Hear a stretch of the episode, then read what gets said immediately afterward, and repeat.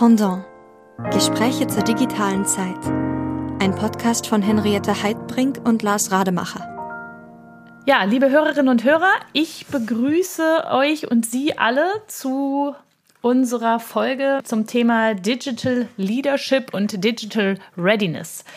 Und wir haben einen spannenden Gast, wie immer. Dieses Mal ist es Anne Frera und äh, Lars Rademacher wird sie kurz vorstellen. Ja, sehr gerne. Also, äh, Anne Frera hat Kommunikationswissenschaften an der LMU in München studiert und viele Jahre in der Unternehmenskommunikation gearbeitet, vor allem in verschiedenen leitenden Funktionen für die Hypovereinsbank. Dort hat sie im Auftrag des damaligen Vorstandsvorsitzenden Theodor Weimer auch den HVB Frauenbeirat aufgebaut, eine Managerinnen- und Mentorinnen-Netzwerk, das Gründerinnen gefördert und begleitet hat. Inzwischen ist sie als Moderatorin, als Coach und als Beraterin selbstständig tätig und hat vor kurzem an der Universität Innsbruck auch noch in Betriebswirtschaftslehre promoviert. Also herzlich willkommen, liebe Anne Frera. Ja, vielen Dank für die Einladung. Ich freue mich auf den Talk mit euch. Sehr schön. Wenn der Lars vorstellt, dann gebührt immer mir das ähm, Recht, die erste Frage zu stellen. Und mich würde vor allem als erstes interessieren, an welchen Punkten du als Digitalisierungsexpertin in Unternehmen die Digitalisierung kritisch siehst. Ja, was ich ganz spannend finde, und ich glaube, das ist ein Punkt, den man in den unterschiedlichen Industrien sieht, ist, dass wir ja von der Technologie schon recht weit sind. Ja, die Technologien sind da, durch Corona bestimmt nochmal beflügelt, dass Prozesse schneller funktionieren. Ähm, was wir aber überall sehen, dass trotz der vielen Technologie, die wir haben, das ganze Thema Digitalisierung doch sehr, sehr stark auch wieder vom Menschen abhängt und dass deswegen Leadership unheimlich wichtig ist. Also der menschliche Faktor, damit Digitalisierung funktioniert, ist für mich so ein Dreh- und Angelpunkt, den ich in verschiedensten Unternehmen, unterschiedlichsten Branchen feststelle. Und hast du denn dabei die, den Eindruck, dass es tatsächlich um diesen wichtigen Faktor Mensch tatsächlich auch geht? Oder ist es doch so, dass zum Teil gedacht wird, die Digitalisierung hilft, Profite zu steigern und dann gerät der Mensch doch ein Stück weit in den Hintergrund. Ja, ich glaube, man braucht beides. Ähm, letztendlich in der digitalen Transformation natürlich soll sie auch dazu dienen, dass wir Prozesse optimieren können, dass wir aber auch Geschäftsmodelle ja völlig neu entwickeln. Das müssen die Unternehmen ja auch tun, um überhaupt überlebensfähig zu sein und natürlich auch, äh, um den ganzen Anforderungen gerecht zu werden, die auch wir als Kunden ja an die Unternehmen stellen. Denn was technologisch möglich ist, wollen wir teilweise auch umgesetzt haben. Auf der anderen Seite sehen wir aber eben auch die Unternehmen, die es schaffen, diesen doch sehr großen Change, durch den die Unternehmen dabei gehen, so zu begleiten, dass sie die Menschen mitnehmen, dass sie sie auch überzeugen von der Wichtigkeit der Digitalisierung, dass sie selbst auch als Manager, und damit komme ich zu der Rolle der Manager, auch positiv mit gutem Beispiel vorangehen, dass das ein wesentlicher Erfolgsfaktor ist um eben letztendlich auch digitale Technologien erfolgreich im Unternehmen umzusetzen und sie dann eben auch nutzbar zu machen, um, wie du auch sagst, dann natürlich auch irgendwann den Profit zu steigern, denn alle Unternehmen wollen ja auch weiter Geschäft machen und wollen funktionieren. Aber wie gesagt, der Faktor Mensch äh, ist dabei ein ganz wichtiger, damit es eben alles funktioniert. Ist diese Rolle, die du da gerade beschrieben hast, ist das jetzt schon der Digital Leader oder ist das Digital Leadership oder was genau verstehst du selbst denn unter dem Begriff? Denn machen wir uns nichts vor, der ist ja hunderttausendfach strapaziert, aber ich habe immer noch den Eindruck, keiner weiß so richtig, was damit gemeint ist. Mhm. Absolut. Und, und was spannend ist, Lars, ich durfte mit dir zusammen ja auch eine Studie zu dem äh, Thema Digital Leadership machen. Ähm, was wir festgestellt haben, wenn man es mal so ganz breit definiert, äh, wird Digital Leadership ja oft, äh, Leadership oft beschrieben als einfach letztendlich Führen im digitalen Zeitalter, jetzt mal so im ganz breiten gesehen. Ähm, wenn man aber ein bisschen genauer hinguckt, was, was versteht man eigentlich darunter, sehen wir zum einen wissenschaftlich, es gibt noch keine wirklich einheitliche Definition des Themas Digital Leadership es gibt ganz unterschiedliche Varianten. Aber wir sehen auch, ähm, dass äh, ganz unterschiedliche Komponenten dazu beitragen, um Digital Leadership zu fördern. Und die sind eigentlich sehr ähm, unterschiedlich. Die beziehen sich einerseits auf den Manager selbst, nämlich gehe ich eigentlich selber aktiv als positives Beispiel für Digitalisierung voran? Bin ich da ein gutes Role Model? Model glauben mir die äh, Mitarbeiter denn, dass ich es ernst meine mit dem Thema und lebe ich das auch wirklich vor? Also diese Rolle des Selbstvorlebens von Digitalisierung und von äh, digitalem Know-how wird immer wichtiger. Ich kann Mitarbeiter nicht mitnehmen, wenn ich nicht selber ständig am Ball bleibe, mich auch informiere über neue Technologien, über Quantencomputing oder was auch immer auch mitreden kann ähm, und da einfach selber auch als gutes Beispiel vorangehe. Das ist so die eine Seite. Also wie sieht es mit meinen eigenen Kompetenzen ähm, als Manager aus? Die andere Seite, auch das haben wir ähm, in der Studie festgestellt, zeigt doch ganz klar, wie wichtig es auch ist, dass ich eben Mitarbeiter motivieren und mitnehmen kann. Also sehr stark ähm, gerichtet eben auf die ganze Belegschaft. Schaffe ich es, die Leute davon zu überzeugen, dass ich es ernst meine mit der Digitalisierung? Schaffe ich es auch, ihnen zu zeigen, welche Vorteile sie eigentlich haben bei dem viel, bei der vielen Veränderung, die da auch ansteht? Denn nach wie vor wissen wir ja auch, ähm, Digitalisierung heißt eben teilweise auch Prozesse optimieren, Jobs verändern sich, ich muss was Neues lernen. Ähm, jede Veränderung ist irgendwo auch immer ein Schritt, den ich gehen muss ähm, als Mitarbeiter. Und inwieweit ich es als Manager da schaffe, die Leute mitzunehmen, spielt eine große Rolle. Also insofern, wie gesagt, Digital Leadership mit unterschiedlichsten Komponenten von mir als Manager selbst bis hin zum Thema, wie schaffe ich es auch, die Leute für das Thema zu begeistern. Aber wenn es jetzt, sage ich mal, Leute gibt, die den Wandel in diese Richtung ablehnen. Also die einfach auch vielleicht technologie- und digital skeptisch sind.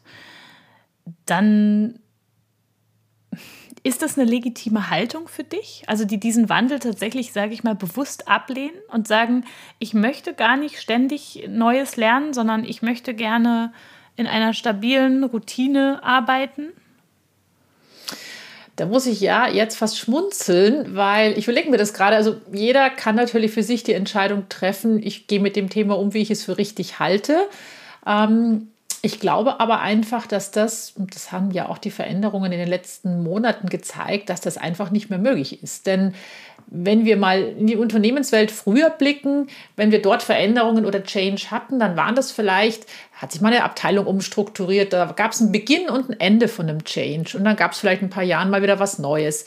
Jetzt ist es ja doch so, dass die Technologien sich so schnell weiterentwickeln, dass wir in einem sehr dynamischen Veränderungsprozess sind. Das heißt, wir sind ja alle mit laufender Veränderung konfrontiert. Das heißt, wir können uns dem Ganzen eigentlich gar nicht mehr entziehen. Und ähm, es macht doch viel mehr Spaß, wenn ich dann bei dem Thema selber auch mitreden kann, wenn ich mich damit auskenne und äh, selber auch als, als Mitarbeiter und als Person im, im, privaten Bereich bei dem Thema aktiv bin und das Thema aktiv treibe. Denn, wie gesagt, die Veränderung ist sowieso da. Ich kann mich ihr auch gar nicht entziehen. Aber das ist ja schon mal ein interessanter Punkt. Also ich meine, ähm, ja, so ist es. Wir müssen sozusagen alle mit mehr oder weniger willentlich oder auch mehr oder weniger bewusst, weil ähm, es ist ja nicht so, dass jemand all das, was jetzt passiert in der Transformation, dass jemand diese ganzen Effekte im Einzelnen überblicken könnte. Mit plus die Tatsache, dass wir wissen, dass es viele Bereiche gibt, in, denen man, in die man auch gar keinen Einblick hat. Also zum Beispiel bestimmte Blackboxes wie Algorithmen oder die zum Beispiel auch durch ähm, artifizielle Intelligenz ähm, entstehen ich, ich will mal ein Beispiel nennen, was, wo, was mich immer so ein bisschen stutzig dann macht. Und zwar, ähm, Lars kennt es schon, äh, der Verkehr vor, sagen wir mal, 70 Jahren. Wenn man da nicht der Meinung war, dass der Verbrennungsmotor eine gute Idee ist und der Meinung ist, dass wir alles dem Verkehr unterordnen müssen und dass Städte auch an Lebensqualität verlieren, wenn man das Auto so, also dem Auto so einen Vorzug gibt, dann hatte man keine Chance. Dann musste man einfach mit. Das musste man so lange, bis der Klimawandel mittlerweile, die Klimakatastrophe so starke Ausnahme, äh, Ausmaße annimmt, dass wir verstanden haben, dass das keine gute Idee war. Die Folgen davon, den Feinstaub, die Belastung, den Lärm, den natürlich vor allem die ertragen mussten, die nicht so viel Geld hatten, dass sie sich einen Wohnort leisten konnten, der von großen Durchfahrtsstraßen entfernt liegt, den, das haben wir alles gesellschaftlich in Kauf genommen. Auch die Verkehrstoten, gerade am Anfang. Da waren die Sicherheitsvorkehrungen ja noch nicht so hoch. Und ich frage mich halt, wenn man das parallel zur Digitalisierung sieht, könnte es theoretisch sein, also es ist nicht meine Meinung, es ist ein Gedankenspiel, aber es könnte theoretisch sein, dass wir gerade in eben solche unangenehmen Szenarien laufen und es vielleicht einfach gar nicht wissen und uns vielleicht ja nicht genug Zeit nehmen, an gewissen Stellen darüber nachzudenken. Was hältst du von dieser Idee oder wie, wie stehst du dazu? Ja, finde ich spannend. Das bringt mich so auf den Gedanken, dieses Recht, das rechte Maß der Dinge. Ja, das ist ja ein, ein sehr altes Prinzip. Ähm, ich glaube, ähm, das gilt für verschiedenste Entwicklungen, verschiedene Themen. Es gilt immer, das richtige Maß zu finden. Weder zu viel noch zu wenig ähm, ist gut. Ähm, das ist mal der eine Gedanke. Und was wir natürlich auch sehen, ähm, und das Thema Digitalisierung zeigt es ganz deutlich, wir befinden uns da in einem Bereich, wo wir auch erst Regeln für uns als Gesellschaft auch definieren müssen. Das trifft uns im, im Großen. Wir haben, äh, Lars, äh, ja auch mal zusammen über das Thema der ähm, digitalen Verantwortung gesprochen. Das ist bestimmt eines, der, der ganze Ethikteil, ähm, der ein ganz, ganz großer Bereich ist, den es auch erst zu definieren gilt. Wie wollen wir das als Europäer eigentlich handhaben? Gibt es da überhaupt einheitliche Regeln? Ähm, findet man ein gutes Maß? Das ist die eine Seite. Ähm, die andere ist auch, dass jeder für sich selbst natürlich auch äh, entscheiden muss, wie viel Digitalisierung möchte ich, was tut mir gut.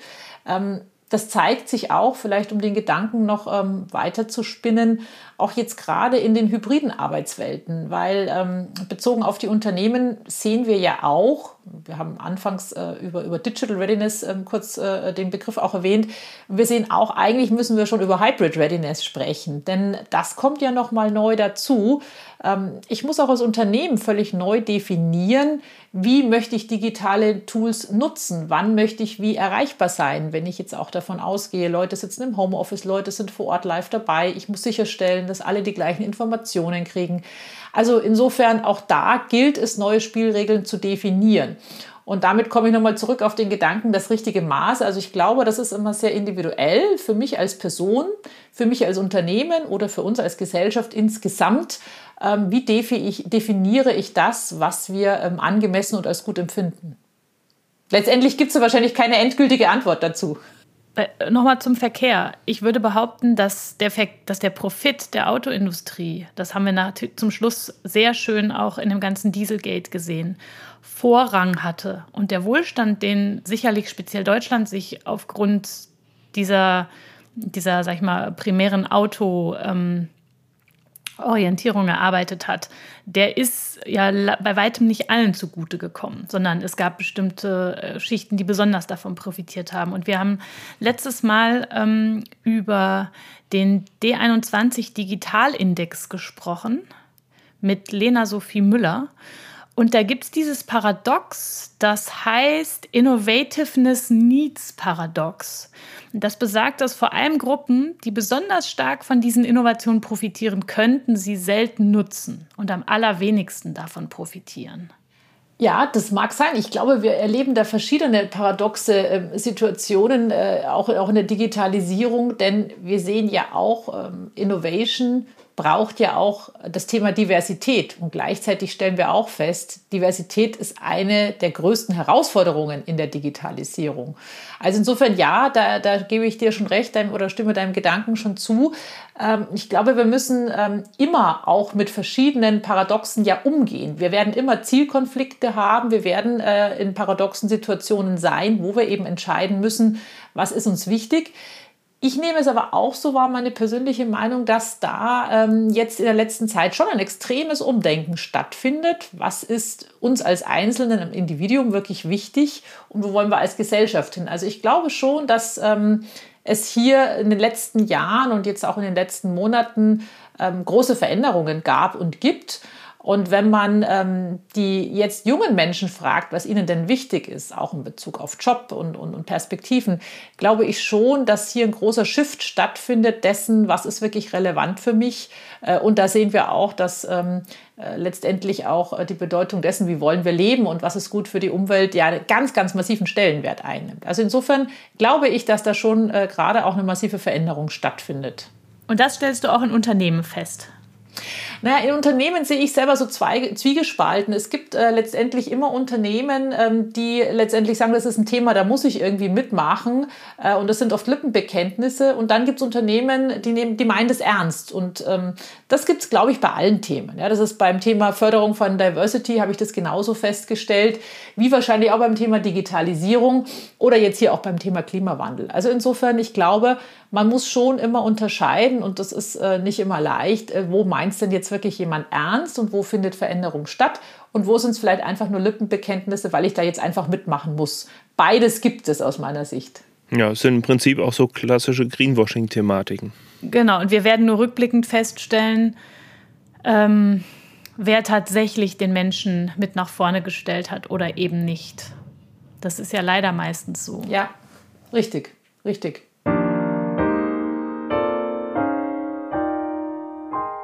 Du hast es selber gesagt, ähm, wir haben auch schon eben es kurz angesprochen, ähm, Digital Readiness war ähm, ein Punkt, den du aufgebracht hast und du hast auch Hybrid Readiness ähm, aufgebracht.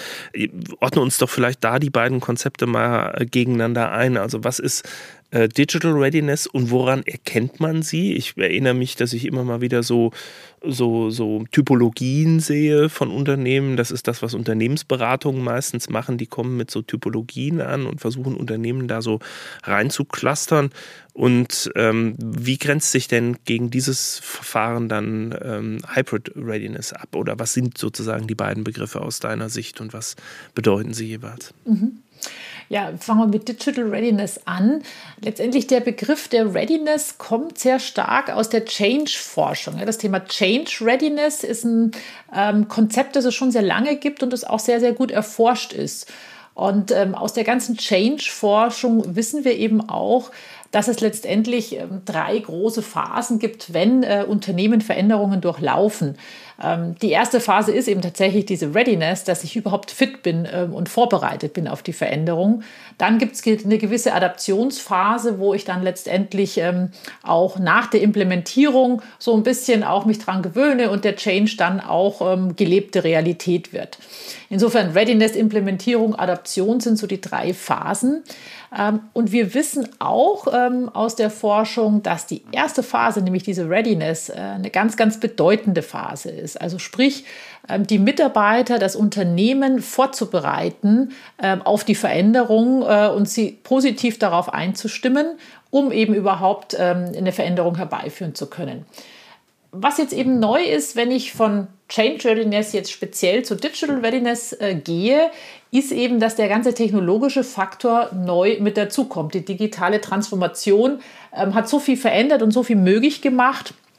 Und äh, aufgrund dieser schnell sich äh, weiterentwickelnden Technologien, und Henriette hat auch, auch kurz schon die AI-Themen beispielsweise auch angesprochen, ähm, es gibt ja viele andere äh, Technologien, die ähm, zu schnellen, wichtigen Marktveränderungen führen.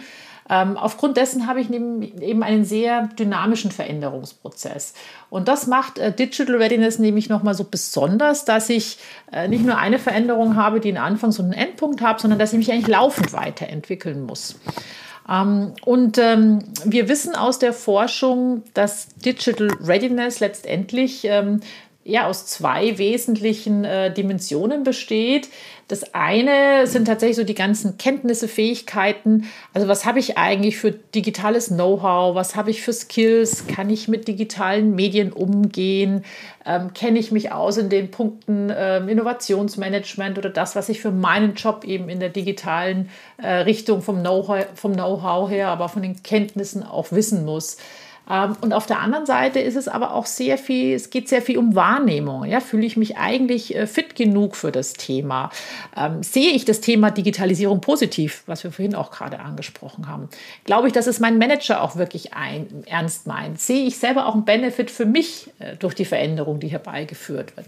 Also eine sehr, ähm, da geht es sehr stark um Wahrnehmen und eher, eher psychologische Faktoren, die eine sehr, sehr bedeutende Rolle auch spielen ähm, die manchmal auch wichtiger sind, ähm, damit Mitarbeiter Veränderungen auch lostreten, als eigentlich äh, ähm, die Tatsache, haben sie jetzt genügend Skills? Ja? Also bin ich wirklich, fühle ich mich fit, fit genug für das Thema und ähm, sehe ich da einen Mehrwert drin, spielt eine ganz große Rolle. Insofern ist Digital Readiness beides, ähm, die Kompetenzen, aber natürlich auch die ganzen ähm, organisatorischen Bedingungen, die ich brauche, damit Digitalisierung funktioniert reden wir jetzt über Budget oder eine entsprechende Kultur, Reaction Speed, das, was alles auch auf Unternehmensseite bereitgestellt werden muss, aber eben auch sehr, sehr stark die ganze psychologische Seite. Und was ich persönlich sehr interessant fand, und ähm, auch das hat uns die Digitalisierung gezeigt, im Gegensatz zu den Veränderungen, die wir sonst so im Unternehmen selbst haben, bringt die Digitalisierung ja noch sehr, sehr stark die ganze externe Seite mit dazu. Denn äh, wir sehen auch, ähm, digitale Transformation oder auch Innovationsmanagement findet ja in der Zwischenzeit mit ganz, ganz verschiedenen Playern ähm, im Ökosystem statt. Das heißt, ähm, die Unternehmen arbeiten mit Startups, mit Forschungseinrichtungen, mit der Wissenschaft, vielleicht auch noch in einem Accelerator oder in einem anderen Ökosystem zusammen. Und es gilt eben auch, diese ganzen externen Player noch zu berücksichtigen und damit gut umzugehen und in diesen ja, völlig neuen Netzwerkstrukturen zu arbeiten. Also weg von hierarchischer Denke hin zu Netzwerkstrukturen. Und das ist eine ganz große Herausforderung und auch ein wichtiger Skill, den ich brauche, um eben auch Digital Readiness zu erreichen. Also sprich auch das, die externe Seite managen zu können und letztendlich in diesem äh, Innovationsökosystem auch in Netzwerkstrukturen zu arbeiten. So viel vielleicht zu Digital Readiness. Und ähm, wenn wir uns jetzt anschauen, letztendlich ist für mich hybride Readiness noch eine Weiterentwicklung des Themas. Denn was jetzt ja dazu kommt, ist, dass äh, ich als Unternehmen und gerade auch als Manager auch berücksichtigen muss, dass ich nicht nur fit sein muss für die digitalen Themen, sondern letztendlich stellen sich uns allen ja auch gerade völlig neue Fragen, nämlich wie kann ich Mitarbeiter motivieren in einem hybriden Arbeitsumfeld, wenn ich sie eben nicht sehe und ähm, teilweise nur noch virtuellen Kontakt habe oder die Hälfte der Mitarbeiter im Meetingraum sitzt, die andere Hälfte zu Hause zugeschaltet ist. Wie schaffe ich es da eigentlich einerseits guten Kontakt zu meinen Leuten zu halten? Wie schaffe ich es da auch weiterhin ein guter Coach oder Mentor auch für die Leute zu sein? Ähm, wie schaffe ich es eben auch sicherzustellen, dass sie alle die gleichen Informationen haben? Äh, und wir sehen ja, dass gerade die Demand-Formate und Abrufformate da auch, auch ähm, sehr äh, gefragt sind, weil einfach jeder dann, wann er eben auch gerade möchte und Zeit hat, ähm, sich Themen äh, abrufen kann. Insofern umfasst für mich das Thema hybride Readiness eben auch die neuen Faktoren, die jetzt durch das doch sehr, sehr flexible Arbeitsumfeld, in dem wir uns alle bewegen, und das uns ja viele, viele Möglichkeiten gibt, da uns ähm, auch neu zu definieren und auch da Leadership neu zu definieren. Denn was wir auch sind, und das ist vielleicht noch so der abschließende Gedanke dazu, die Kontrolle, die ich bisher so hatte über Mitarbeiter, wenn die alle bei mir im Konzern im Office sitzen, ist natürlich nicht mehr da. Ich muss ganz anders führen, ich muss Leute ähm, äh, anders motivieren und ähm, muss vielleicht auch anders Ziele setzen, damit auch dieses hybride Arbeiten funktioniert. Wie muss ich das denn konkret machen? Also wie muss ich anders führen? Welche Ziele muss ich setzen, damit es funktioniert? Also da gibt es ja gerade viele Forschungen, die sich mit dem Thema aktuell befassen. Ich glaube, da ist auch der letzte Gedanke dazu noch nicht äh, durchdacht. Was wir aber schon wissen oder was wir feststellen, wir sehen, dass auch gerade in den Zeiten, wenn sich die Kollegen nicht mehr so oft ähm, sehen, ja viel an emotionalen Momenten verloren geht.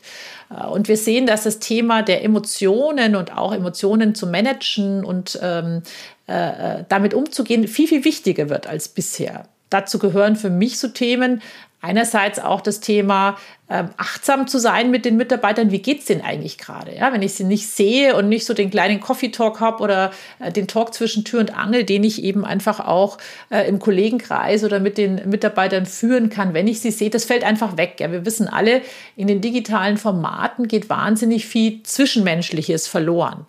Und trotzdem ein Gespür dafür zu behalten, wie geht es dem anderen jetzt, was braucht der jetzt, ähm, wird immer wichtiger. Das heißt, ich muss es irgendwie schaffen, auch über die digitalen Kanäle hinweg ähm, menschliche, zwischenmenschliche Momente zu schaffen. Viele machen ja auch schon irgendwelche Team-Meetings virtuell und versuchen auch da einen Austausch zu gehen, wo man nicht nur über die reinen Sachthemen ähm, redet. Denn, äh, wie gesagt, äh, ähm, das fehlt, glaube ich, allen, so dieser persönliche Moment, wenn alle zusammenstehen und man sich einfach mal informell austauschen kann. Also insofern zum einen das Thema ähm, Emotionen und auch die Emotionen der Mitarbeiter. Wie geht es dem gerade?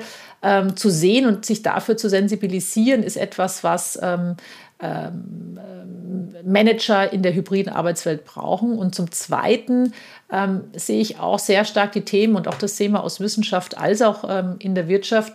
Es ist ganz wichtig, ähm, Vertrauen aufzubauen zu den Mitarbeitern, mit Zielen so zu führen, dass ich auch loslassen kann äh, als Chef ähm, und ähm, dass klar ist, was wollen wir erreichen, dass der Chef auch erreichbar ist, wenn es eben Unklarheiten oder Fragen gibt, aber man sonst eben auch dem Mitarbeiter viel mehr Freiheiten ähm, geben kann und muss, Dinge dann zu erledigen, wann er sie vielleicht eben auch gerade gut erledigen kann. Ähm, und insofern ja, weg von dieser sehr hierarchischen Führung hin zu mehr der Rolle als Coach und Unterstützer, um die Mitarbeiter eben auch bestmöglich zu fördern. Ich glaube, die Tendenz hat jetzt sich durch das hybride Arbeiten einfach auch nochmal extrem verstärkt. Ja, damit, damit damit kommen wir aber eine, zu einer ganz spannenden Frage, Anne, ähm, nämlich die ähm, eine, eine Rolle ja, vor allen Dingen des Managements, aber auch des mittleren Managements, ne, die, die so zu empowern, dass sie hier auch ein guter äh, Gegenspieler oder, oder Mitspieler, ja nicht Gegenspieler, sondern Mitspieler äh, sein können. Und ich erlebe zurzeit äh, eigentlich immer nur sehr, sehr viele Gegenbeispiele.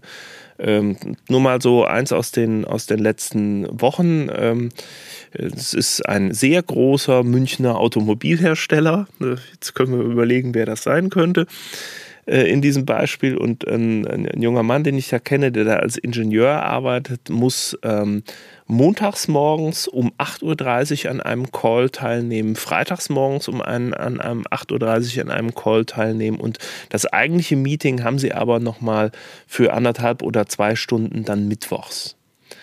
Und da ist einfach mit den Händen zu greifen, dass hier ein, äh, eine Führungskraft sich überhaupt nicht in der Lage sieht, so eine Art von Führen auf Distanz oder Führen von hybriden Teams über äh, Objectives, so wie du das eben äh, benannt hast, dann hinzukriegen oder auch andere, die jetzt mit dem Entfall ähm, der, der ähm, Auflagen ähm, durch die Corona-Pandemie im April auf einmal quasi die gesamte Belegschaft zurückbeordern in, ins Unternehmen und äh, ob, obgleich, ob das, obgleich das jetzt natürlich noch nicht so sonderlich sinnvoll ist, das jetzt einfach machen, weil sie den Eindruck haben, sie kriegen den Laden sonst nicht geführt. Wo, wo kann man denn da tatsächlich ansetzen, um diesem, speziell diesem mittleren Management mal ein Stückchen stärker zu helfen, äh, solche Führungstechniken dann auch zu erlernen und da einfach eine Art bessere Führungskraft zu werden. Ich vermisse das noch immer, dass da quasi ein Ruck durch die Landschaft geht und den Leuten dabei geholfen wird. Ja, das ist ein spannender Punkt. Also ich erlebe das auch so, dass es in vielen Fällen äh, eben noch nicht funktioniert, weil auch Manager nicht so schnell loslassen können oder wie du sagst, ihnen auch letztendlich auch vielleicht die Kompetenz fehlt. Wie gehe ich eigentlich damit um? Ich finde, es ist ganz wichtig, ähm, da auch als Manager dorthin zu schauen, wo, wo kann ich mir Beispiele anschauen, wo funktioniert es schon gut. Für mich sind das immer die ganzen Technologiekonzerne. Ja, wenn man mal schaut, wie Microsoft äh, oder IBM geführt werden, dann kann man schon sagen, dass solche ähm, äh, Unternehmen, die aus der IT-Welt kommen, da schon sehr, sehr viel weiter sind als viele andere Branchen.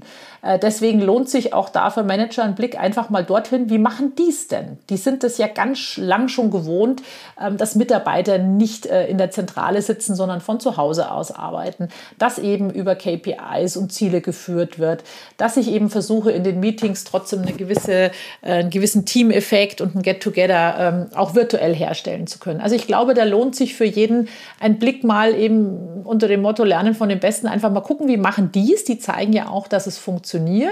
Ähm, das ist so das eine, was, was ich da als, ähm, als Punkt sehe, um das zu verbessern. und zum Zweiten, bedarf es natürlich auch, ähm, auch hier wieder das Vorleben. Ja? Also das, das Top-Management muss es auch vorleben und zeigen, das ist gewollt. Ähm, um äh, äh, eben auch das mittlere und untere Management mitzunehmen und auch hier zu zeigen, wir wollen ähm, auch neue, neue Art von Führung und eine Art, neue Art von Arbeiten äh, im Unternehmen etablieren. Denn, äh, und auch das kann man, ähm, denke ich, ganz klar feststellen, die Talente von heute, die es sich aussuchen können, wo sie hingehen, die werden das sowieso einfordern. Ne? Die, die, da ist es gar nicht mehr anders möglich. Die wollen letztendlich ja auch Freiheiten haben. Die sagen, es ist egal, wo ich jetzt sitze und wo ich arbeite. Wichtig ist ja doch, dass ich, ähm, dass ich die Ziele erreiche. Also das ist, das ist ehrlich gesagt meine große Hoffnung, dass da mhm. im Moment durch den Fachkräftemangel oder durch die ausscheidenden Babyboomer ein, ähm, sage ich mal, Ungleichgewicht zugunsten der Arbeitnehmerinnen stattfindet oder jetzt schon stattfindet und zunehmend stattfinden wird, das ähm, hoffentlich äh, verunmöglichen wird, dass auf Kosten von Menschen digitalisiert wird. Ja, ähm, wir sehen auch einen Trend dahin, dass ähm, Führung sehr viel individueller werden muss in Zeiten von hybriden Arbeiten, weil wir auch sehen, dass jeder was ganz anderes braucht. Der eine arbeitet gerne zu Hause und, und sagt, ich bin super gerne im Homeoffice und kann da viel ruhiger arbeiten und ich spare mir so viel Fahrzeit und bin so viel produktiver. Der andere sagt vielleicht, oh, ich brauche eigentlich das Umfeld im Büro, ich bin gerne im Büro und kann mich da besser konzentrieren und brauche den Austausch mit den Kollegen.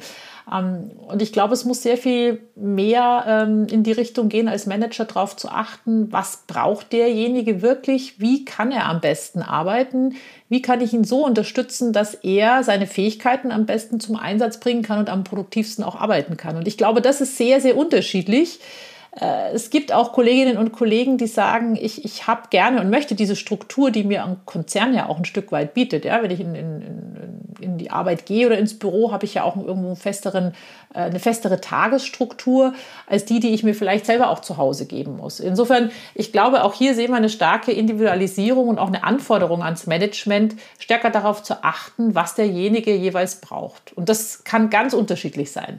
Okay, ja, das ähm, leuchtet mir ein. Ähm, dennoch finde ich gerade, also du arbeitest ja anscheinend sehr stark an den Bereichen der Motivation äh, für die Digitalisierung, die nun ja tatsächlich ansteht. Das wissen wir alle. Und da, da gibt es ja auch wirklich sehr viele auch positive und spannende Aspekte. Und ich frage mich aber trotzdem, äh, hast oder wie denkst du gegen oder hast du tatsächlich ähm, bestimmte Routinen, um Fehlentwicklungen frühzeitig zu erkennen? Oder ähm, hast du irgendwie kritische Routinen oder und dahinter fragst du Dinge da häufig, um selber möglichst schnell zu erkennen, wenn etwas nicht gut läuft? Ich glaube, das kann man so allgemein äh, gar nicht sagen. Ist also als äh, jetzt, wenn ich auf die Unternehmensseite schaue, ich glaube, es ist einfach für alle Management-Level wichtig, da auch im direkten Austausch mit den äh, Mitarbeiterinnen und Mitarbeitern zu sein und zu bleiben und auch mitzukriegen, wo haben die denn Bedarf oder wo stehen die gerade. Ähm, wir stellen ja auch fest, wenn ich mich selber auch fitter fühle bei dem Thema und mehr Kompetenzen habe, bin ich auch viel positiver zu dem Thema eingestellt. Das heißt, ich muss auch sehr individuell gucken, welche Trainings braucht derjenige vielleicht gerade oder wie kann ich ihn weiterentwickeln. Denn es macht ja viel mehr Spaß, Themen der digitalen Transformation voranzutreiben, wenn ich mich auch selber auskenne, wenn ich mitreden kann, wenn ich die Kompetenzen mir aufbaue. Äh, lebenslanges Lernen ist ein Stichwort, das wir alle ähm, hören und, und kennen und ja auch mit Leben füllen müssen, denn die Veränderungen sind ja wahnsinnig schnell da und, und es gibt so viel Spannendes Neues zu entdecken.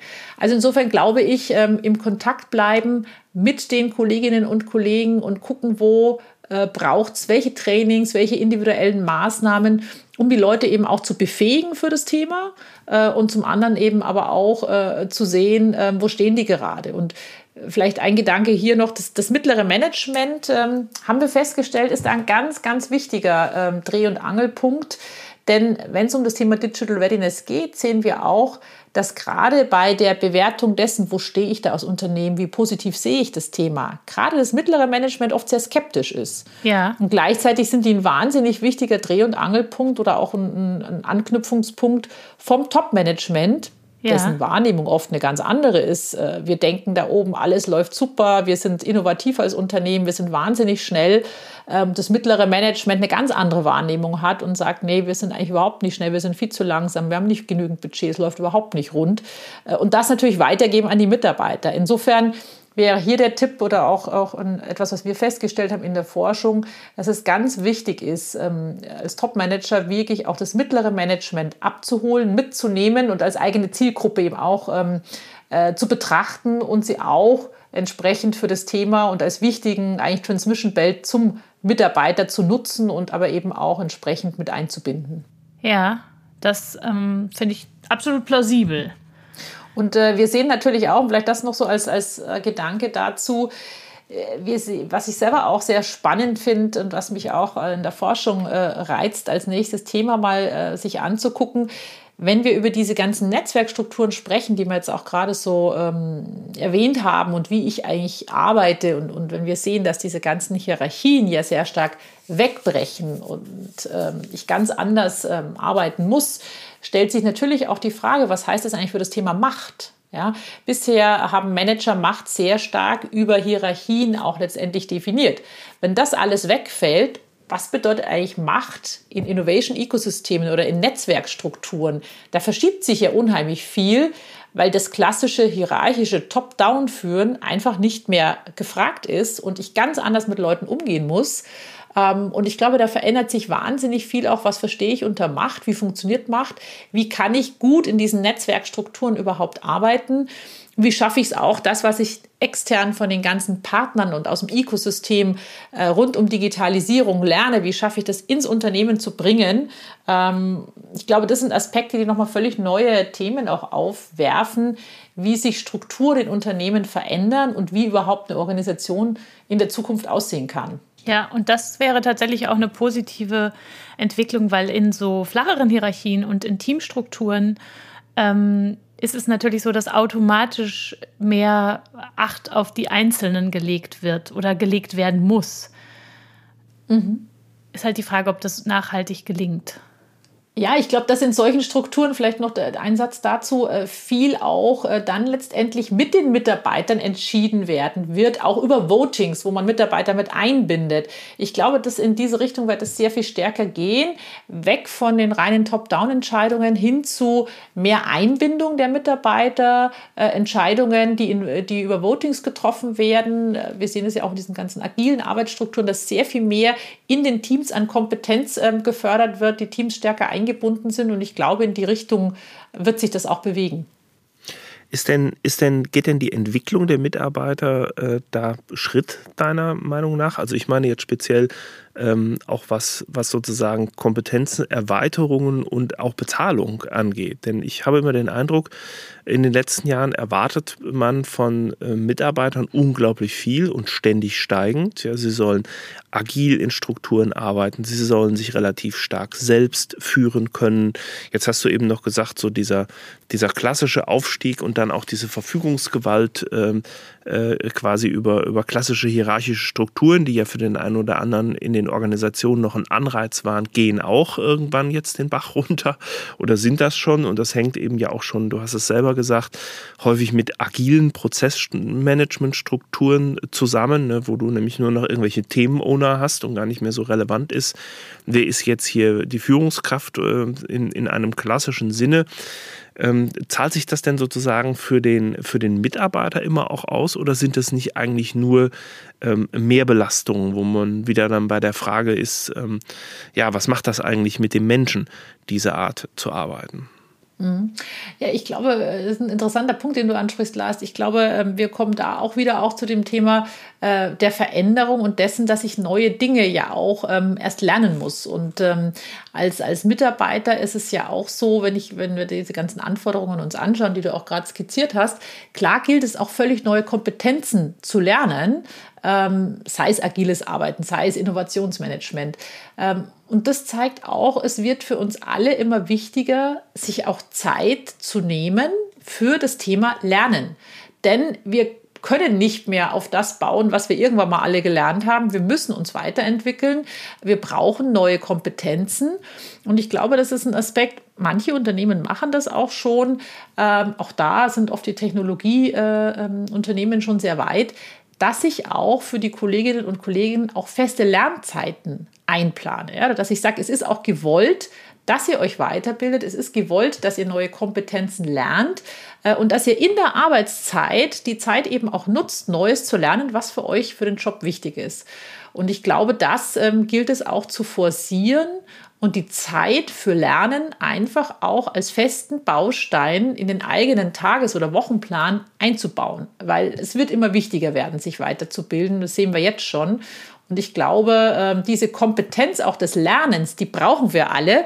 Ähm, und ähm, das fest zu verankern in einer Arbeitsstruktur sehe ich als wichtigen Aspekt, damit es den Leuten dann letztendlich ja auch Spaß macht, diese ganzen spannenden neuen Dinge zu erleben, äh, wenn ich auch selber meine Kompetenzen diesbezüglich auch erweitern kann. Dass ich damit auch nicht immer alle Menschen gleich erreichen werde, ist auch klar. Ne? Wird, man wird bestimmt äh, immer wieder Frontrunner haben, die von vornherein mit dabei sind. Man wird auf der anderen Seite Leute haben, die sagen, ich will das eigentlich alles nicht. Äh, das wird es auch immer geben. Aber ich glaube, einen Großteil ähm, kann man damit erreichen und dieses auch ähm, zeigen, es ist gewollt, dass ihr euch weiterbildet und das auch fest einzuplanen oder vielleicht sogar auch äh, in den Mitarbeitergesprächen zu verankern und zu sagen, ähm, auch festzulegen, die Zeit ist eingeplant und man muss am Ende des Jahres vielleicht dann auch nachweisen, was hat man eigentlich gemacht, was habe ich dazu gelernt, wofür habe ich die Zeit genutzt. Das sozusagen in eine feste Struktur auch zu bringen. Das Thema Lernen, ähm, finde ich, ist ein wichtiger Aspekt, den einige schon ähm, in Unternehmen schon machen, aber viele auch noch nicht. Also ich glaube, das ist etwas, äh, was es noch viel mehr brauchen wird. Aber ist denn da, also du, du hast es jetzt gerade so schön beschrieben, ähm, hört sich aber so, wenn man, wenn man genau hinhört, an, auch ähm, mit fester Struktur und so, ähm, auch so ein bisschen wie so ein Druck an. Also wer nicht schnell genug lernt, fliegt raus oder was würdest du sagen? Oder wie kann man mhm. über vielleicht eher über Anreize arbeiten? Das wäre ja immer mein, sag ich mal, präferierter Weg, dass ich sage, guck mal, da geht es noch weiter, wenn du jetzt beim Lernen dabei bleibst. Ja, es ist natürlich immer besser, wenn ich, äh, also am besten ist ja, wenn ich selber motiviert bin zu lernen. Also wenn eigentlich gar nicht mhm. mein Chef kommen muss und sagen äh, muss, mhm. hier ist eine Lernzeit. Ich glaube, am einfachsten ist, wenn ich selber auch diese Motivation für mich schaffe oder selber sehe, welche Vorteile es für mich hat und es mir auch Spaß macht, mich da weiterzubilden. Ähm, ich glaube auch da, es, es ist so unterschiedlich, ähm, es wird so unterschiedlich gehandhabt, dass man es gar nicht so verallgemeinern kann. Ähm, einerseits zu zeigen, wir möchten äh, auch Zeit dafür schaffen für Lernen, äh, finde ich, ist ein positives Signal, weil es dann einfach auch stärker verankert wird. Ähm, auch vielleicht teilweise in den Teams dann auch geteilt wird, ja, dass man sagt, wenn jemand was Spannendes, Neues gelernt hat, man kann solche Kompetenzen auch in den Teams teilen oder neue Erkenntnisse, dass auch andere von, davon profitieren können, dann glaube ich, ist das eine gute Entwicklung.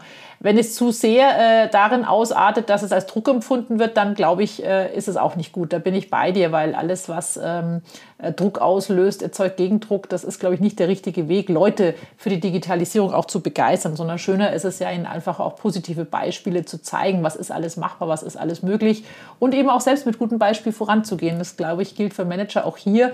Ähm, denn auch und gerade auch Vorstände, Aufsichtsräte im Top-Management brauchen diese Kompetenzen der Digitalisierung ja auch.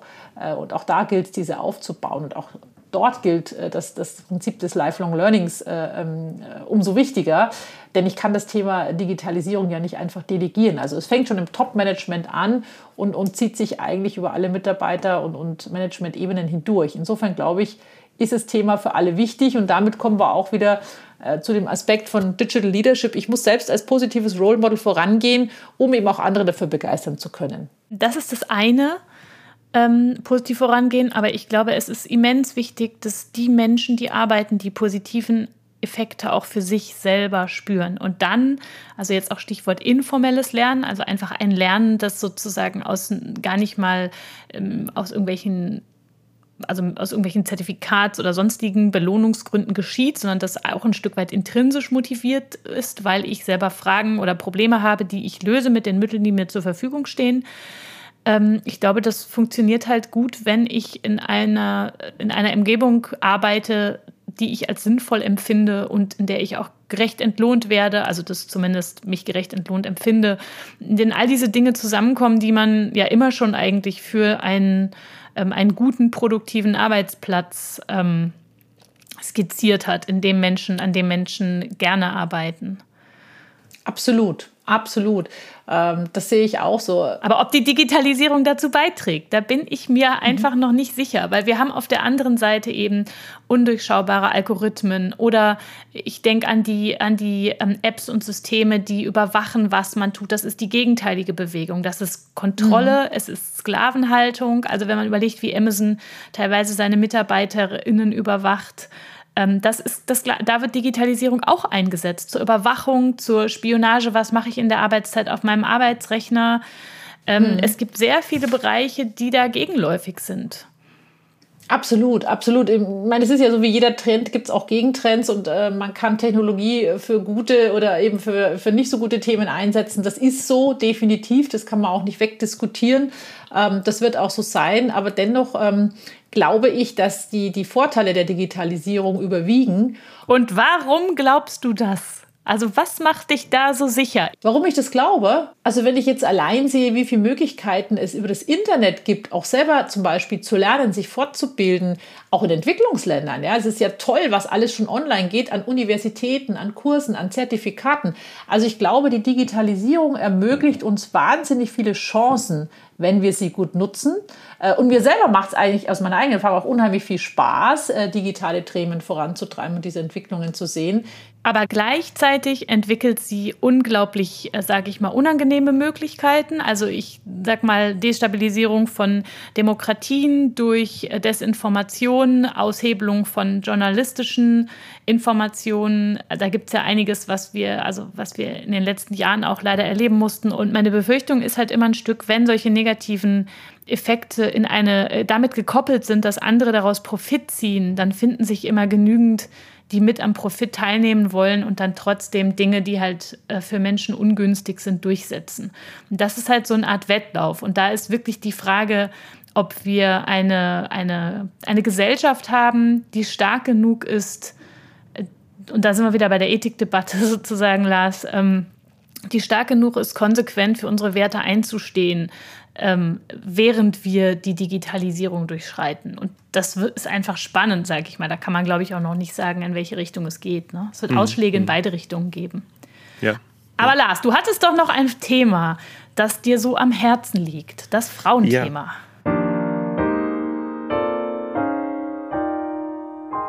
Ja, absolut.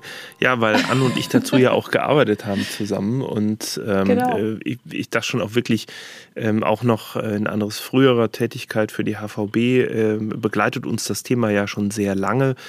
Und ähm, Anne, ich würde doch einmal nochmal nachfragen wollen, ähm, zu einer, zu, ich sage jetzt mal wirklich so einer Längsschnittbetrachtung würde ich dich mal anregen wollen. Ihr habt ja diesen, diesen Frauenbeirat damals aus bestimmten Gründen ähm, aufgesetzt. Und wenn du das jetzt mal so in der Rückschau betrachtest, äh, vielleicht eine zweiteilige Frage. Zum einen, ähm, was war der Impuls damals und ähm, ja, und was ist jetzt aus deiner Sicht heute daraus geworden? Es gibt ja viele andere, parallel auch viele Frauenförderungsinitiativen.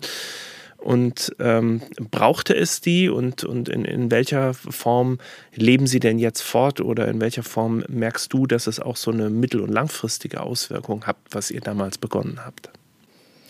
Ja, das Thema HVB Frauenbeirat, ähm, das du, Lars, gerade ansprichst. Wir haben ähm, für den und mit dem CEO der Hypo Vereinsbank seinerzeit einen Beirat ins Leben gerufen, der aus externen Managerinnen und Unternehmerinnen bestand. Das waren 30 ausgewählte ähm, Unternehmerinnen und Managerinnen, die so ein Stück weit als Sounding Board für den Vorstand äh, gedient haben, mit dem Ziel, die Digitalisierung im Unternehmen, aber auch in der Gesellschaft voranzubringen. Und ähm, das war auch extrem wichtig, denn wenn wir äh, in die Bankenbranche schauen, aus der ich ja komme, äh, ist es dort doch auch so und, teilweise immer noch so, dass wir im Top-Management vielleicht 10% Frauen hatten äh, und 90% äh, Männer, also auch die, die Führungsebene unter dem Vorstand.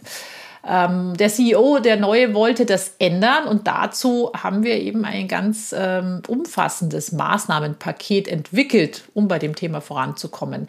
Der Beirat war ein und auch eben ein sehr wichtiges Gremium dafür, um eben auch uns von extern wiederzuspiegeln, wo wir da eigentlich stehen aber auch um in diesem Beirat ähm, auch letztendlich auch Protokolle abzulegen und zu sagen, wie haben wir uns als Unternehmer weiterentwickelt und ähm, welche Maßnahmen machen wir und wo stehen wir da. Und gleichzeitig ähm, waren die Unternehmerinnen auch wiederum als Mentorinnen tätig äh, in Initiativen, die wir gemeinsam an den Start gebracht haben. Das waren zum Beispiel Initiativen, um eben auch äh, die Digitalisierung und die Digital Readiness im Unternehmen voranzubringen, wie beispielsweise Coding-Shops für die äh, Workshops für die Mitarbeiter. Das waren aber auch Initiativen wie ein Gründerinnen-Mentoring, wo die Unternehmerinnen, da war eine Steffi Czerny beispielsweise dabei vom DLD oder eine Susanne Prosche oder eine Nina Hungdubel, also Unternehmerinnen, die selber viel Erfahrung hatten, ihr Wissen auch weitergegeben haben an Gründerinnen. Das war so dieses, äh, dieses Gremium des Frauenbeirats. Und ähm, wenn ich dieses, diesen Schwerpunkt ähm, der ähm, Diversity anschaue, wie hat sich das entwickelt und auch jetzt ähm, über die letzten Jahre hin betrachtet, sind für mich so eigentlich zwei Faktoren wichtig, ähm, wenn man sagt, ich möchte ähm, äh, Diversity voranbringen im Unternehmen, hat sich für uns klar gezeigt, auch hier gilt, ich muss gewisse Ziele, KPIs und dann letztendlich auch ähm, äh, das ganze Thema muss die Ziele setzen und die KPIs auch pro Bereich und muss es nachhalten. Also sprich, auch hier das Thema, ähm, ich werde nie, wie bei der Digitalisierung auch, ich werde nie alle für das Thema begeistern können. Äh, umso wichtiger war es hier eben auch, klare Erwartungen und Zielsetzungen für die Bereiche und das Management zu setzen, das auch nachzuhalten, um zu sehen, wie entwickelt sich's ähm, und dem Thema auch eine gewisse Ernsthaftigkeit zu geben. Äh, und zum an das hat, das hat sehr gut funktioniert. Das hat sehr gut funktioniert. Also äh, Vergleiche transparent zu machen, wo steht denn welcher Bereich und wie entwickelt sich was und das auch in den Vorstandssitzungen äh, zu zeigen und vorstellen zu müssen und im Frauenbeirat war ein ganz wichtiges Instrument, äh, um zu dem Thema auch laufend zu informieren, zu kommunizieren ähm, und da eben auch so ein bisschen auch unter den, unter den äh, Bereichen so ein bisschen den Wettbewerb äh, anzufachen, hier auch weiterzukommen. Das war ein ganz gutes und wichtiges Instrument, finde ich, im Nachhinein. Und ähm, zum anderen haben wir auch gesehen, dass es einen großen Blumenstrauß an Maßnahmen braucht, äh, um Diversity ähm, zu befördern, denn es ist einfach ein wahnsinnig vielschichtiges Thema. Ne? Das, das fängt darin an, wie kann ich äh, Mitarbeiterinnen auch fördern, ähm, in, in ähm, Managementpositionen zu gehen, wie kann ich die Manager selber dafür ähm, sensibilisieren, wie kann ich über KPIs und Ziele auch konkret nachhalten, ähm, äh, wie ich vorankomme. Und letztendlich gilt auch hier, es muss vom Top-Management gewollt sein. Es muss gewollt sein und es muss auch ähm, glaub, äh, glaubwürdig ähm, kommuniziert äh, werden und glaubwürdig rüberkommen. Und, hat das denn, ähm, Entschuldigung, ich muss eine, eine Zwischenfrage stellen, hat das denn in die, in die Bank auch selber hineingewirkt in der Zeit, Anne? Oder waren, waren das Sachen, die ihr äh, eher nach außen betrieben habt? Denn da wäre ja auch die Frage, die wir vorher schon mal hatten. Also habt ihr, habt ihr mal drüber gesprochen oder habt ihr das selber auch umgesetzt und wie habt ihr das umgesetzt? Mhm, mhm. Also wir haben ähm, das nach innen und nach außen eigentlich äh, aufgestellt. Die ähm, Beiräte waren auch Mentorinnen für unseren weiblichen Führungskräftenachwuchs in der Bank, äh, was sehr spannend war. Das heißt, immer für ein Jahr ähm, hatten wir quasi 30 Mentorinnen und 30 Mentees, ähm, sodass die Beiräte auch unsere Frauen in Führungspositionen äh, gefördert haben und gementort haben, damit auch einen super Einblick hatten, wo hakt es denn eigentlich oder wo geht denn mal was nicht voran und das auch sehr deutlich in den Sitzungen adressiert haben ähm, und wir somit auch nach innen eine gute und wichtige Wirkung durch diesen Beirat hatten, aber wir gleichzeitig auch ähm, gesagt haben, wir wollen eben auch in der Gesellschaft was bewirken und deswegen gab es eben auch die Initiativen, äh, zu denen unter anderem eben das Gründerinnen-Mentoring gehört hat, äh, um eben auch in der Gesellschaft was zu bewirken. Ähm, aber das hört sich ja nach einer sehr guten Idee an. Warum haben wir nicht viel mehr solche, gar nicht mal Frauenbeiräte, sondern ich sag mal Diversity-Beiräte? Das ist eine gute Frage. Das sollte doch irgendwie jeder haben, oder? Wäre das nicht? Also ja, also ich glaube, ne, es gibt schon äh, in vielen Firmen Diversity-Beauftragte, die meistens halt im HR-Bereich ähm, angesiedelt sind. Ich glaube, das gibt schon sehr stark ähm, weil doch alle erkannt haben, ähm, dass hier Handlungsbedarf ist.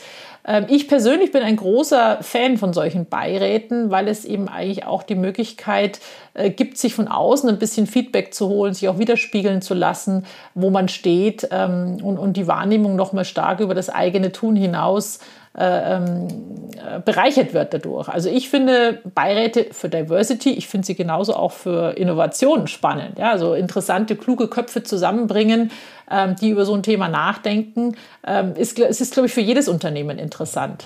Absolut. Ich, und ich finde, das ist in meinem jetzt, wenn ich mir das so mal emotional auf mich wirken lasse, es ist eine ganz andere Vorstellung. Also man sagt ja immer, die Gleichstellungsbeauftragte, so heißt es ja oft bei uns an der Hochschule, kommt dann, um beispielsweise Berufungskommissionen beizuwohnen. Und das ist eine ganz, also dieses Bild weckt ganz andere Emotionen oder Vorstellungen als beispielsweise das Bild, es gibt einen Diversity-Beirat.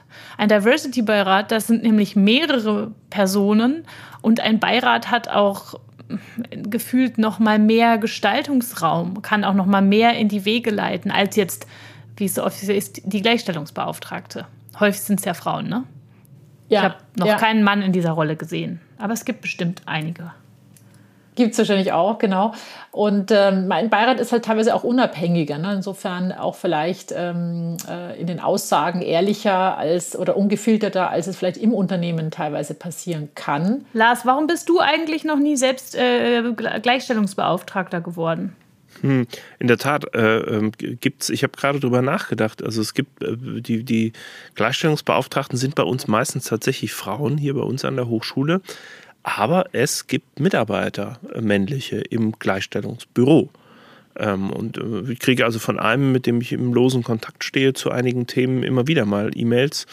Ähm, und da wird dann auch unten drunter sehr genau ähm, zum Beispiel die Anrede von ihm festgelegt, so wie das ja heute viele machen, dass sie sich, äh, dass sie ihr Geschlecht und in den verschiedenen Bezeichnungen dann dahinter schreiben und sagen, wie sie gerne angesprochen werden möchten. Und er möchte zum Beispiel nicht als Herr angesprochen werden. Das wird immer offen so mitkommuniziert. Also ich hab, erlebe schon auch, dass Männer da stärker reinrutschen, aber ich glaube, es hat, hat einfach die Tradition, weil wir ja früher eine Frauenbeauftragte hatten, dann wurde es eine Gleichstellungsbeauftragte. Ich glaube, aus dieser Tradition heraus sind es meistens noch eher Frauen, aber die Zeit wäre wahrscheinlich reif, das auch mal umzudrehen. Aber wäre das für dich ein attraktiver Job? Also ich fände es einen sehr wichtigen Job und ich tatsächlich würde ihn gerne übernehmen. Ja, fände ich eine interessante Aufgabe. Man müsste mich von anderen Aufgaben hier entlasten, freilich, aber äh, ich würde die tatsächlich für die Hochschule fände ich gar nicht dumm äh, und fände ich eine interessante Aufgabe. Und vielleicht um den Bogen nochmal zu spannen, das, was wir auch bei dem Diversity Management sehen oder, oder warum Diversity auch, auch für uns, sondern letztendlich auch, weil wir wirklich ja sehen, äh, innovative, spannende Themen werden in diversen Teamen, Teams intern und extern äh, gemischt viel besser vorangetrieben. Also noch ein, ein Motivationsgrund mehr, hier auch aktiv zu sein. Ja, aber wir haben ja das Thema Role Model jetzt schon an mehreren Stellen äh, angetickt. Und Anne, ich habe dich selber auch immer als ein Role Model erlebt. Also sowohl in deiner Bankzeit als Führungskraft Führungskraft, als Managerin. Jetzt machst du ja ähm, auch beim Thema Digitalisierung ganz vieles, bist ganz oft als Moderatorin im Unternehmensauftrag und ähm, auf Foren unterwegs, auf Unternehmerinnenforen unterwegs. Ähm, das würde mich zum Abschluss nochmal zu dem Punkt äh, bringen, ähm, der ähm, ja sozusagen dann persönlich auf dich nochmal gemünzt ist, nämlich wie du selbst in diese Managerinnenrolle hineingekommen bist.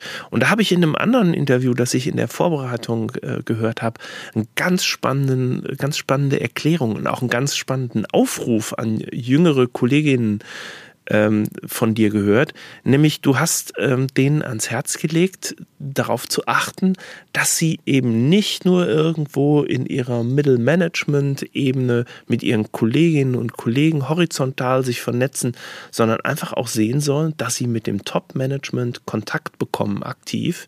Und da auch wirklich ähm, ja auch gesehen werden. Kannst du das noch ein bisschen ausführen? Vielleicht A, wie du selber ähm, vorgegangen bist und warum du das so äh, jüngeren äh, Managerinnen und Frauen so ans Herz legst? Ja, das Thema Netzwerken und Netzwerken nach oben finde ich ein ganz, ganz spannendes. Ähm, denn wenn es darum gilt, äh, Positionen neu zu besetzen oder wenn Stellen frei werden, ist es doch ganz oft so, dass wir doch in unseren Netzwerken erstmal überlegen, wen kennen wir denn eigentlich? Das heißt, sich überhaupt sichtbar zu machen und zu äußern, ich habe Interesse an einer Position, ähm, ist per se schon mal wichtig. Und ähm, Netzwerke spielen eben in unserem beruflichen wie in unserem privaten Leben eine ganz, ganz große Rolle. Und es macht ja auch Spaß, mit unterschiedlichsten Menschen sich auszutauschen. Und ähm, wenn ich sage, ich möchte ähm, vorankommen in einem Unternehmen ähm, oder in einer Position, ist es eben auch ganz wichtig, dass ich eben auch dorthin Kontakt halte, wo ich eigentlich hin möchte. Also wenn ich jetzt äh, im, ähm, wenn ich Mitarbeiter bin, muss ich eben auch zum Management äh, Netzwerke pflegen. Wenn ich im mittleren Management bin, mich eben nicht nur mit den Peers austauschen, sondern eben auch das Netzwerk nach oben pflegen. Ähm, wir wissen auch, dass ganz viele Manager auch bereit sind zu unterstützen, wenn sie den gefragt werden. Ja, also ich kann mir einen Mentor suchen in einem ganz anderen Unternehmen, der beispielsweise in einer Managementfunktion ähm, ist. Ich kann auch mal einfach, wenn ich was Gutes, Spannendes von irgendeinem Manager ähm, lese, dem dazu schreiben oder ein Feedback geben. Also ich habe da sehr viel Offenheit ähm, erlebt ähm, für das Thema und das ist eben so ein Tipp, ähm, wenn ich äh, denn auch vorankommen möchte, dass ich eben nicht nur zu Peers, sondern eben auch dorthin, wo ich eigentlich hin möchte, Netzwerke aktiv und strukturiert pflege. ähm, und mir eben auch speziell die Leute raussuche, ähm, die beispielsweise so eine Position schon erreicht haben, um von denen eben auch zu lernen. Und ähm, denn jeder kann auch immer was geben. Das ist ja das nächste Schöne. Ja, gerade ähm, junge, junge Leute haben viel mehr digitales Know-how als ähm, oft ähm, die Seniors im Top-Management. Also insofern ähm, ist es auch so, dass von so einem Austausch meistens der Top-Manager auch profitiert. Also insofern zwei Gedanken dazu. Ja, auf jeden Fall auch. Ähm, das Netzwerk nach oben zu pflegen und zum Zweiten sich immer auch zu überlegen, was kann ich eigentlich selber mitbringen? Ja, was kann ich selber beitragen, was für den anderen spannend ist? Und es gibt immer etwas, was ich beitragen kann. Und das so ein bisschen auch im, im Kopf zu haben oder den Mindset zu haben, zu gucken, was kann ich selber mitbringen, was ist für den anderen interessant. Ähm, es sind zwei wichtige und gute Eckpfeiler für ein gutes Netzwerk und für ähm, erfolgreiches Networking auch nach oben, um eben auch professionell ähm, ja, die eigene Karriere ein bisschen zu befördern. Okay, das merke ich mir. Ist so, okay, ist so. Endlich mal ein konkreter, ein konkreter Ratschlag, etwas, das man direkt umsetzen kann. Ja, gut, dann äh, danken wir doch mal ganz herzlich für dieses schöne Gespräch, liebe Anne. Ja, ich danke euch, war sehr spannend. Genau, vielen Dank. Und äh, ja, wir wünschen jetzt eine äh, diverse Zeit, äh, würde ich jetzt mal sagen, liebe Henriette, oder? Genau. Wir wünschen allen eine diverse Zeit und vor allem eine diverse Zukunft. Genau. Und dann hat Spaß gemacht? Genau, es hat Spaß gemacht und vielen Dank und auf ein baldiges Wiedersehen.